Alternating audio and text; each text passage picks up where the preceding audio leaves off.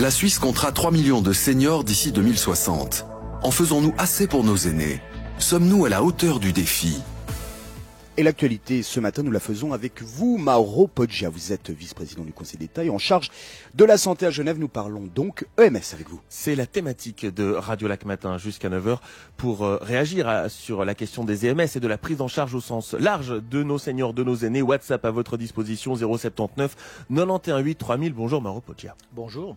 Le canton de Genève dispose de 53 EMS reconnus au sens de la loi fédérale sur l'assurance maladie pour un total de 3 917 lits au 31 décembre 2016 répartis sur tout le territoire. Leur capacité d'accueil varie entre 18 et 235 lits. Euh, Maro Poggia, la stratégie de l'État de Genève euh, tranche parfois avec celle d'autres cantons. Vous avez décidé de maintenir, il y a de cela quelques années, un maximum de personnes à la maison. Est-ce que cette mesure est réellement efficace? Elle est efficace, elle correspond à la volonté de nos aînés. Chacun souhaite le plus longtemps possible rester chez lui, bien sûr dans de bonnes conditions. Maintenant, ce qu'on est en train de, créer de manière euh, importante, ce sont des, structures intermédiaires, ces immeubles avec encadrement pour personnes âgées, qui permettent, euh, tout en restant chez soi, de pouvoir euh, disposer de prestations dans l'immeuble même, en cas de besoin, que ce soit au niveau social, ou sanitaire, ou, ou même hôtelier.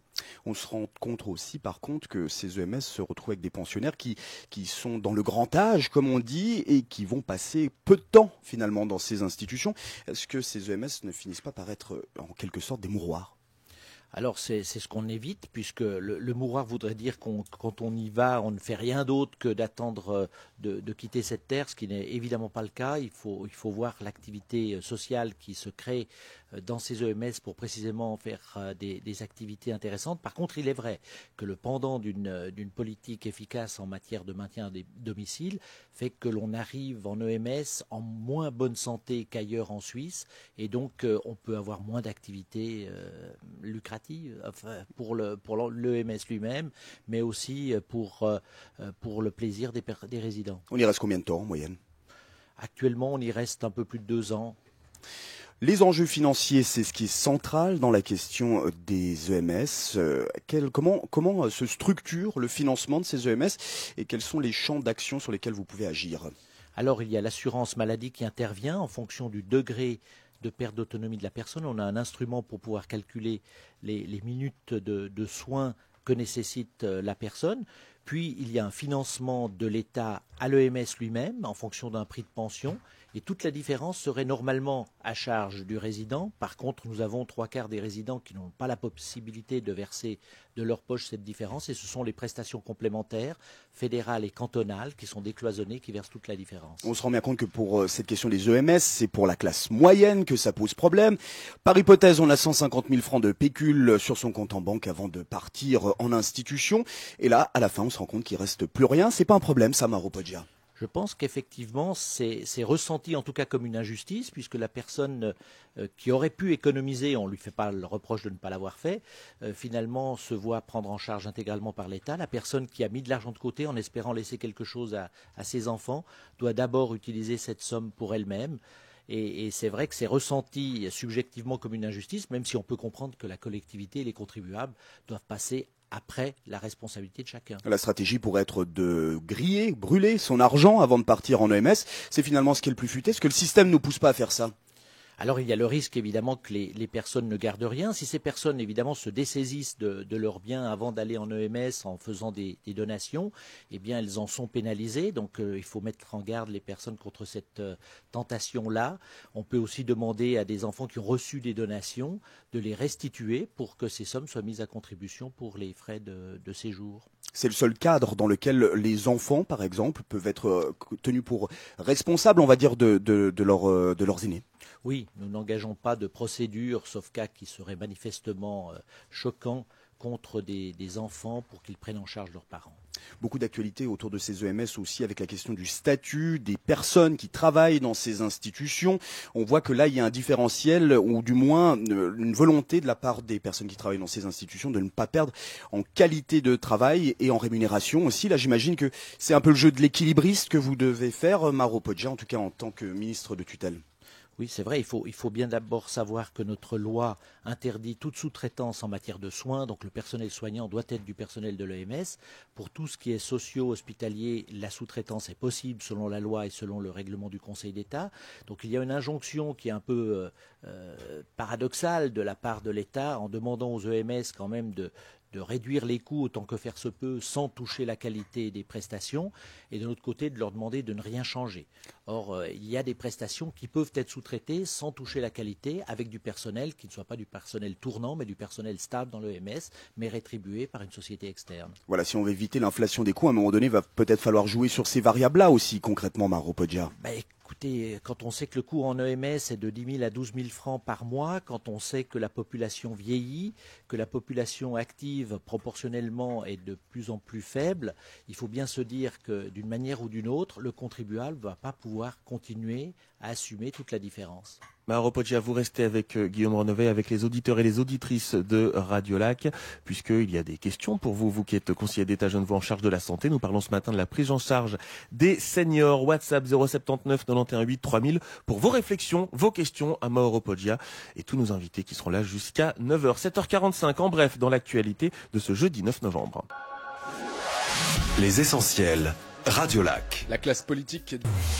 Radio Lac. À l'antenne, un auditeur a une question. Question par WhatsApp au 079 dont invite 3000. Question de Denis qui nous dit Pourquoi faut-il être ruiné pour avoir une aide de l'État quand on entre dans un EMS à Genève? Non, ce n'est pas le cas. C'est pour obtenir euh, une, des prestations complémentaires qui, qui, a des limites, qui sont des barèmes. Donc, euh, c'est 38 500 francs de mémoire euh, qui sont, qui sont autorisés, entre guillemets, sur lesquels euh, il n'y a aucun droit de regard de l'État. Si la personne a une somme supérieure, on lui demande non pas de mettre la totalité, mais progressivement d'utiliser la différence pour participer. L'alternative serait évidemment que les contribuables du canton participent. Parce que justement, par rapport à ce plafond, il y a donc Jacques qui nous dit J'entendais que le canton de Fribourg propose une aide jusqu'à 200 000 francs de fortune. Pourquoi là-bas et pas ailleurs? Ça va dans le même sens. Alors écoutez, c'est un choix politique. Euh, à un moment donné, il faut que, que les contribuables décident. Est-ce que la responsabilité personnelle veut que chacun assume ses propres, ses propres conditions plutôt que de demander à la collectivité de le faire sans forcément dissuader les personnes de mettre de l'argent de côté? C'est un juste équilibre entre les deux. Peut-être que dans un canton plus rural, les gens ont des biens euh, aussi euh, immobiliers qui sont, qui sont évalués, qui ne sont pas immédiatement réalisables, ce qui est moins le cas ici à Genève. Maro déjà une autre question au cœur de ces problématiques d'EMS, celle de la maltraitance, que ce soit des pensionnaires, mais aussi les violences qui peuvent être faites à l'égard du personnel soignant et ainsi que la question de la surmédicalisation. C'est-à-dire, vous prenez deux cachets quand vous êtes chez vous, vous passez en EMS, vous vous retrouvez avec 14 cachets. Alors, Maro Podja, est-ce que vous avez des indicateurs qui nous assurent, à nous et à nos aînés, d'être en sécurité dans les EMS alors, mes services ont, un service d'enquête qui va régulièrement visiter l'ensemble des EMS et, entendre aussi les résidents. Nous avons aussi des, des plaintes qui nous arrivent très rarement quand même. C'est généralement des plaintes de la famille. Il faut savoir qu'il euh, y a aussi une perception subjective de la manière dont on est pris en charge. Il faut savoir que les personnes en EMS ont souvent des problèmes euh, mentaux, donc euh, perçoivent très mal le fait qu'on ne les laisse pas faire totalement tout ce qu'elles veulent faire. Et ça, c'est parfois la problématique. Une autre question centrale, la question de la pénurie, du moins peut-être que c'est un fantasme, la pénurie, les listes d'attente. Est-ce que là aussi il y a un moyen d'action de la part de vos services, Maro Podja Alors on n'a pas des éléments qui nous permettent de penser qu'aujourd'hui il y a une attente qui soit insupportable. C'est vrai qu'au niveau des, hôpitaux universitaires de Genève, on a dû mettre en place une structure d'attente, mais nous avons maintenant un instrument informatique GESPLACE qui nous permet de savoir en temps réel quelles sont les places disponibles. tout est perfectible bien sûr, mais aujourd'hui quand on voit le taux d'occupation de plus de 98%, on, se dit que euh, le travail est, est fait correctement. Il faut aussi prendre combien de temps à l'avance pour avoir une place? Alors écoutez, souvent ça doit se décider très rapidement, hein, donc il n'y a pas besoin de s'y prendre à l'avance. Une personne qui est chez elle, qui se casse le col du fémur, qui ensuite est hospitalisée, à sa sortie de l'hôpital, elle doit être prise en charge de manière lourde. très rapidement, cela peut se faire. C'est plus simple qu'une crèche, ce qui est déjà pas mal. Anne, justement, nous laisse un message par WhatsApp au 079 dont invite 3000. On parlait de la maltraitance et elle nous cite un cas plutôt précis. Elle nous dit à Genève, dans les EMS, une infirmière et deux aides pour 96 personnes âgées dépendantes durant la nuit. Est-ce de la bientraitance? Alors écoutez, il y a des, normes qui sont beaucoup plus exigeantes chez nous que dans l'ensemble des, cantons suisses. Est-ce que c'est euh, pas beaucoup une infirmière et deux aides pour 96 personnes âgées Je n'ai aucun élément qui me permette de dire que ce chiffre peut être exact. Ça me paraît évidemment beaucoup euh, insuffisant. Euh, maintenant, euh, on peut se demander s'il faut des, aides soignantes plus importantes, un chiffre plus important que du personnel infirmier. De nuit, lorsqu'il y a un problème, souvent on appelle les urgences qui, interviennent immédiatement. Les chiffres que vous me donnez me paraissent extrêmement bas et non conformes à ma connaissance avec les exigences qui sont élevées ici sur le canton. Admettons qu'il soit juste, on pourrait faire mieux, on est d'accord. Alors si c'est le cas, euh, effectivement, on peut, on peut faire mieux, même si on part de l'idée que la nuit, en principe, les, choses se passent bien et que s'il y a effectivement un appel d'un résident, la personne doit pouvoir intervenir rapidement et, le cas échéant, prendre les dispositions nécessaires. On est un petit canton dans lequel les services d'urgence sont très rapidement au, chevet des, patients, à domicile d'ailleurs ou, en institution. Donc on peut se demander s'il ne faut pas surmédicaliser aussi les EMS, ce qui a un coût, il faut le savoir aussi. Maro Podja, une question politique pour vous. L'initiative sur les soins infirmiers a abouti. Le nombre de signatures authentifiées est donc correct. Cette initiative veut revaloriser la profession afin de faire face à la menace de la pénurie de personnel soignant. Alors ça touche les EMS, pas uniquement, mais en tout cas ça touche votre département. Vous, c'est quelque chose que vous voyez plutôt d'un bon oeil? Je pense qu'il faut regarder la, pratique de la médecine en général et des soins avec plus d'ouverture, mais chacun protège son précaré. Les médecins ne veulent pas que les infirmières empiètent sur leurs euh, prérogatives. Les infirmières ne veulent pas que, les soignants, aides-soignants empiètent sur leurs prérogatives. Je pense que chacun doit se reconcentrer sur son corps métier et, travailler en concertation. Je pense qu'il faut aujourd'hui euh, avoir de l'ouverture à ce niveau-là que chacun s'enferme dans ses propres prérogatives n'est évidemment pas économique et pas judicieux. Une réflexion de Sophie par WhatsApp au 079 dont invite 3000. Ce n'est pas nouveau qu'il va y avoir de nombreuses personnes âgées. Ce n'est donc pas étonnant que cela coûte de l'argent. Pourquoi cela n'a pas été anticipé?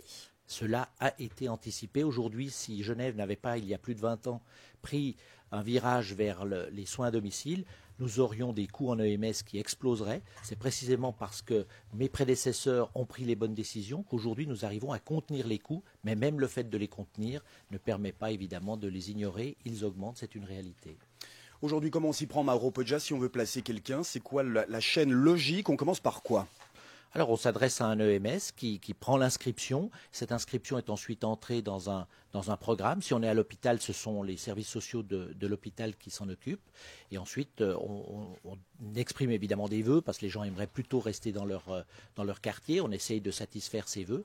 Et puis ensuite, il y a des propositions qui sont faites et, très rapidement, la personne peut, peut être emmenée à cet endroit. Maro Padja, je rappelle que vous êtes euh, vice-président du Conseil d'État en charge de la santé à Genève. Nous parlions EMS avec vous. Une journée, une matinée thématique qui continue avec d'autres intervenants. Merci beaucoup d'avoir été ce matin sur Radio Lac. Merci, Merci à vous. Vous continuez de